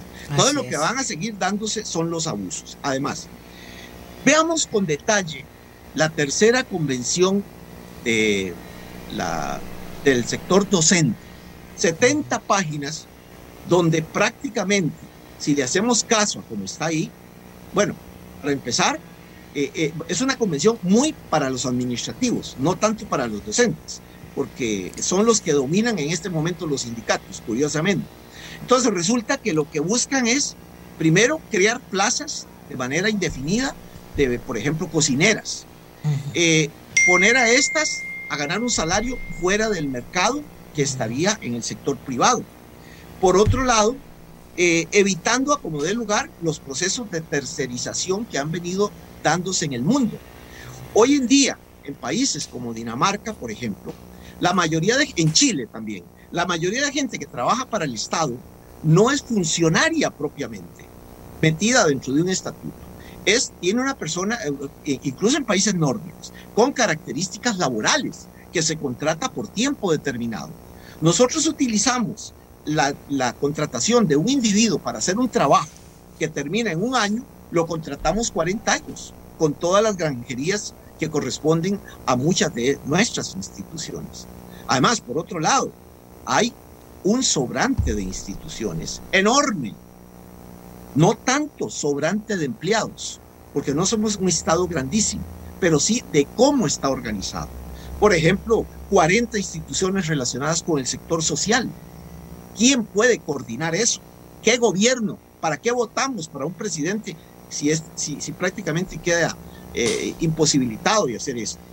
Realmente, las, las capacidades que tiene un, presidente, salvo de quitarlo o, o, o no, o por, eh, nombrarlo, quitarlo, a un presidente ejecutivo de la caja son mínimos. En realidad, cuando está en su silla, manda más que el presidente de la República. La pregunta es, ¿esto es bueno?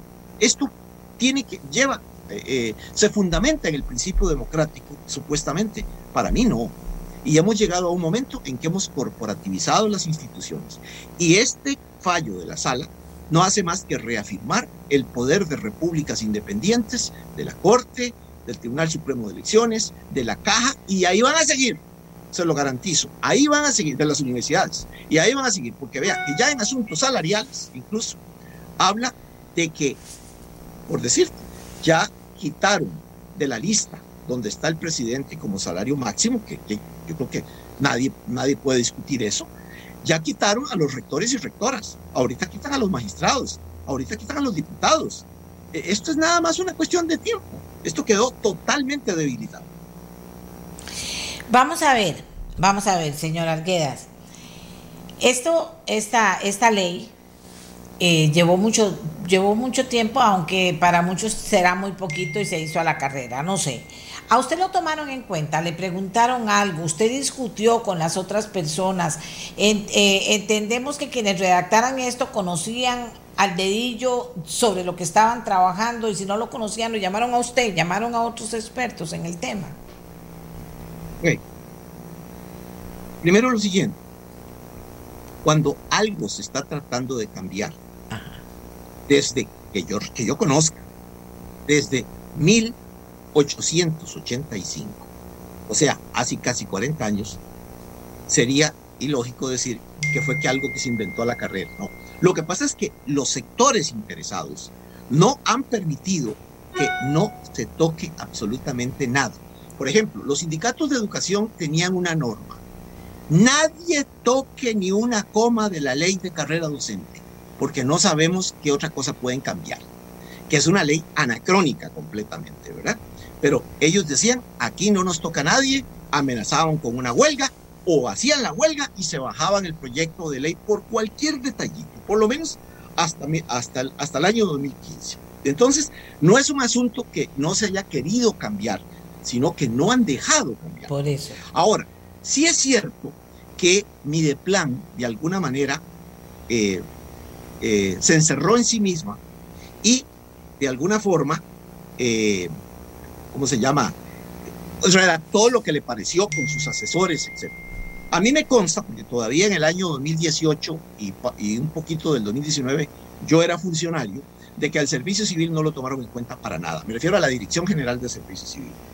Eh, pero también sí sé que después del segundo documento que fue presentado en febrero del año 2019, que es el que yo, el que a mí personalmente más me gusta, el documento fue quitado a mí de plan, o mejor dicho, la gestión fue quitada a mí de plan y le fue asignada a la segunda vicepresidencia de la República, que como sabemos está comandada por el antiguo secretario general de un sindicato de educadores. Entonces, ahí fue cuando le metieron, le empezaron a meter eh, cualquier clase de carlancas al proyecto de ley. Claro, claro que sí lo consultaron, pero no lo consultaron con quien debieron consultarlo. Porque más de una vez, por ejemplo, ¿quién, me, quién mejor que, que don Rubén Hernández? Don Rubén Hernández dice que lo escucharon, pero no le hicieron caso en una enorme cantidad de cosas. ¿Por qué? Porque ya todo venía amarrado desde el sector sindical. Entonces, que los sindicatos digan que no los han escuchado es una falacia, es una mentira. Otros sectores sí no han sido escuchados. Yo en lo personal le tengo que admitir que, que no, que en realidad eh, solo un, un, un, estimable diputado sí me llamó y quiso conversar conmigo. ¿Quién? ¿Quién? Dígalo. Sin mucho éxito, un par de, de, cosas ahí para mejorar el documento. Yo ya he hecho un documento que presentaba 19 eh, borradores de moción para mejorar el proyecto el señor me, me llamó y habló conmigo, eh, cosa que le, que le, agradezco, pero nada más. Después de ahí nadie más me consultó y conozco muchos otros analistas, eh, personas que saben de este tema eh, y que no están contratados por, por, la estructura sindical de este país, muchos lo están, que, que, no, nunca fueron consultados para eso. Aquí pregunta la gente o, o opina. Dice, pero ayer el presidente de la Sala Cuarta en este mismo programa afirmó, el salario global se va a aplicar para todos los empleados públicos. Entonces, ¿a quién creerle? No, José No, eso sí, eso sí. Pero ¿cuál salario global? ¿Quién va a poner ese salario global? Yo puedo tener un salario global. Es más, algunas instituciones que aplicaron el salario global en, en Costa Rica de hace unos años para acá han sido salarios que duplican y triplican el salario del gobierno central. Es que no solo se trata de gobierno de salario global. Y si me preguntan, ¿eso ya es un avance? Claro que sí. Por eso es que digo que el proyecto, sea como sea, hay que aprobarlo. ¿Es un avance? Claro que sí. Pero ¿quién lo va a poner? ¿Quién, quién va a poner ese salario global? Eso sí no está en duda. Pero eso no significa nada. Eh, perfectamente, eh, en, en el sector público, estoy seguro, en el gobierno central, cuando se establezca el salario global, una enorme cantidad va a estar por debajo del salario global. ¿Cuál es lo bueno del salario global? Que a muchos que tienen un salario superior a ese salario global se les va a congelar todas los pluses y todos los abusos que se han venido cometiendo, sobre todo con anualidades. Pero lo cierto es que hay una serie de debilidades cuando se le dice que cualquier aspecto relacionado con, con evaluación del desempeño, con gestiones de despido y con la determinación de las clases de puestos estará, será definido por, el, por el, la normativa interna de instituciones como universidades, como la Caja, como eh, la Corte Suprema de Justicia. Entonces, claro, está bien el salario global, me parece muy bien, hasta por una cuestión de elemental gestión administrativa, porque sencillamente no podemos estar manejando 270 pluses donde solo seis responden a algún criterio de evaluación del desempeño o de control de calidad. Eso está muy bien, pero no significa necesariamente que se van a bajar el salario o que van a, a cambiar el nivel salarial algunas instituciones que van a tener todo el poder para crear convenciones colectivas y para incidir de muchas maneras diferentes. Además, hay maneras de maneras. Por ejemplo, ya sucedió, es que ya sucedió, no es una cuestión que con el sector docente. Cuando yo estaba en la escuela en el siglo XIX, eh, yo iba hasta los sábados en la escuela. A mí me, hacían, me, hacían, me hacían ir hasta los sábados, estamos hablando de los años 60. Eh, habían 200 días hábiles. Como no hubo mucha plata para aumentos en la década del 70 y en la del 80, ¿qué fue lo que hicieron los sindicatos de educadores? Pedir rebajos de días o aumentos de vacaciones, como lo que están pidiendo ahora y prácticamente ahí lo dice la tercera convención de darle los dos meses y medio de vacaciones, no a los maestros, que está bien, sino a conserjes, a guardas, a choferes, todo el mundo en el Ministerio de Educación, porque eso es lo que pretende esa, esa, esa, esa convención. Entonces resulta que, ¿qué fue lo que hicieron? Empezar a reducir días del calendario escolar. Y habían llegado en, 1900, no, en 1992, 93, a 137 días. Por eso es que un recurso de amparo hizo que volviéramos a los 200 en aquel momento, pero claro, pagados de más, ¿verdad? Entonces, es una cuestión que sencillamente se puede, eh, los abusos, mientras se liberen, como se están liberando las convenciones colectivas, muchas de las, de las limitantes que están establecidas en esta ley y muchos de los controles van a caerse inevitablemente por incluso por la dinámica propia de la negociación de una convención colectiva en el sector público, que es burro amarrado contra tigre suelto. Así donde el tigre suelto son los, los sindicatos, son las instituciones que, que, que, incluso llegan al poder, como sucede en esta administración y en otras, ¿verdad? Les recuerdo, por ejemplo, que en educación, en, los últimos, en las últimas décadas, siempre hay un viceministro que es consensuado con los sindicatos de educadores, donde el ministro como tal, si no está apuntado, eh, reina nada más. Y habla y sale a la prensa y discute. Y es el que le reclaman y es el que le hacen huelgas, pero en realidad no tiene capacidad para hacer absolutamente nada. o mayor peso. Dice don Carlos Orozco en Facebook Live, ahí está en vivo. O sea, en pocas palabras, no va a haber ningún ahorro en el Producto Interno Bruto. Y esa parte que se le había prometido, que se le había prometido al Fondo Monetario Internacional no existe. Sucia jugada de Carlos Alvarado, queda claro que se viene una ola de impuestos nuevos que terminarán de enterrar la economía y alejar la inversión. Estamos con la soga al cuello. ¿Qué piensa de este comentario, don José Joaquín? Que los números, claro, vamos a, parar eh, eh, con el salario global, vamos a parar los aumentos que venían dándose. Ya eso prácticamente se hizo con la ley de 2018 que limitó la carrera profesional, limitó la, prohibición, eh, mm, cerró el, aumento exponencial de las anualidades, etc. Sí, sí, sí. Y algo, algo va a pararse de esto. Pero cuando vengan las convenciones, van a ver cada cantidad de creatividad y de abusos en lo que ahí se va a plantear, ¿verdad?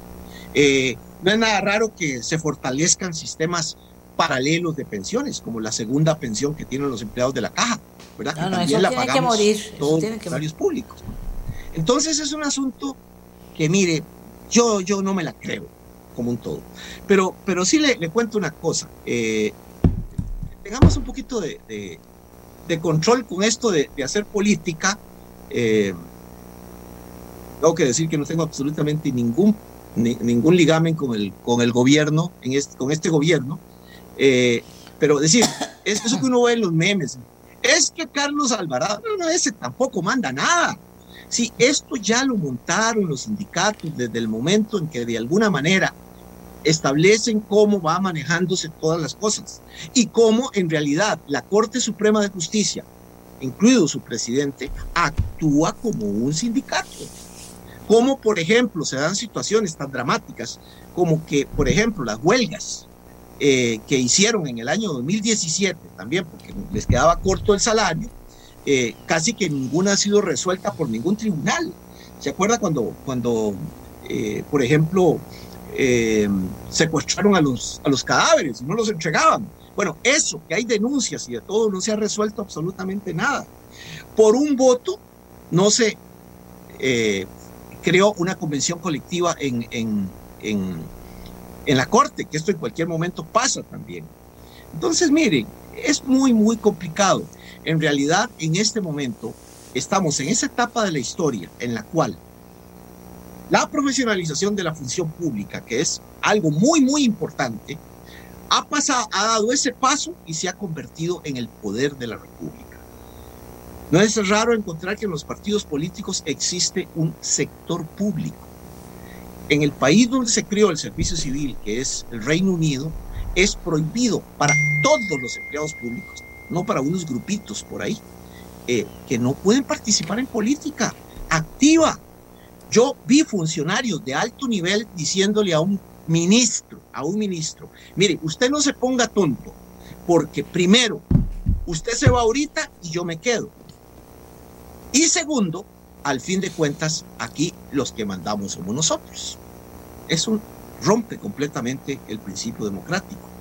Entonces, eh, es una situación muy complicada en la que todos hemos ido culpables al admitir que de alguna manera se dé un crecimiento exponencial y donde les hemos dado poderes supremos a instituciones, donde rendimos pleitesía a las instituciones, cuando las instituciones son instrumentos para servir, no para servirse.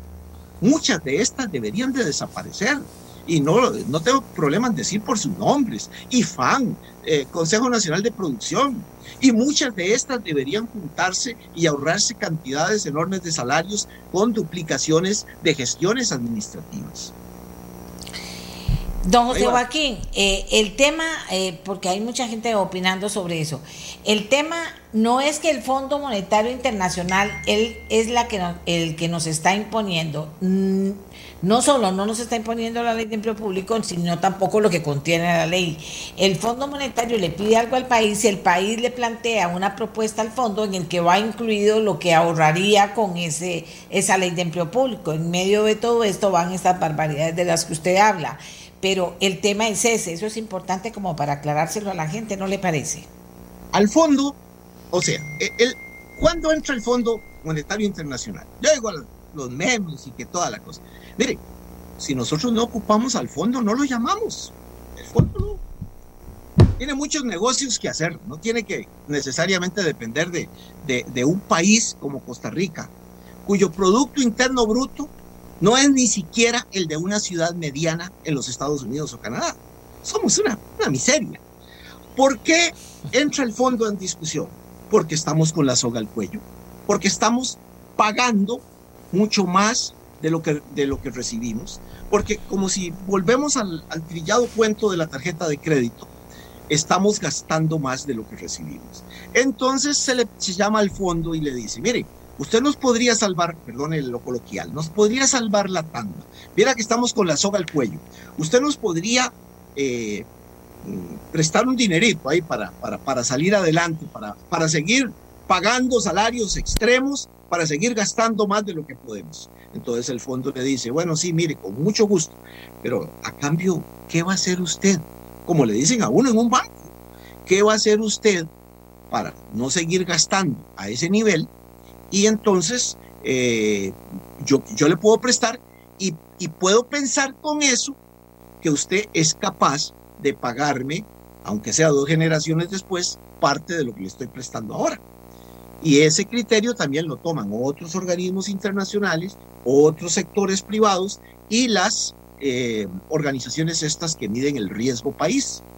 Entonces, el gobierno le ofrece, bueno, mire, el problema es que en lo que estoy peor, en lo que estoy fatal, es en el problema del gasto del empleo público. Entonces yo le prometo una ley que de alguna manera regule algo del gasto público. Pero también puede ser la creación de un impuesto para tal cosa, puede ser el cierre de instituciones, puede ser aquello que me permita adelgazarme.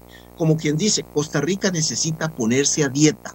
Entonces yo le ofrezco al, al, al, fondo esto, esto, esto y aquello. El fondo no me lo impone, es más, y si no queremos la plata del fondo, como dicen algunos sindicatos, que entonces yo no sé de dónde le van a pagar, ¿verdad? Si no queremos la plata del fondo, pues tampoco, no hay ningún problema.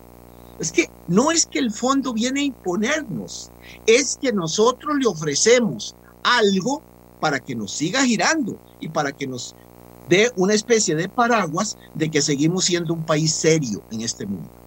Que con estas cosas, mire, estamos muy poco serios. Vale, le, le cuento una, una cuestión adicional interesante.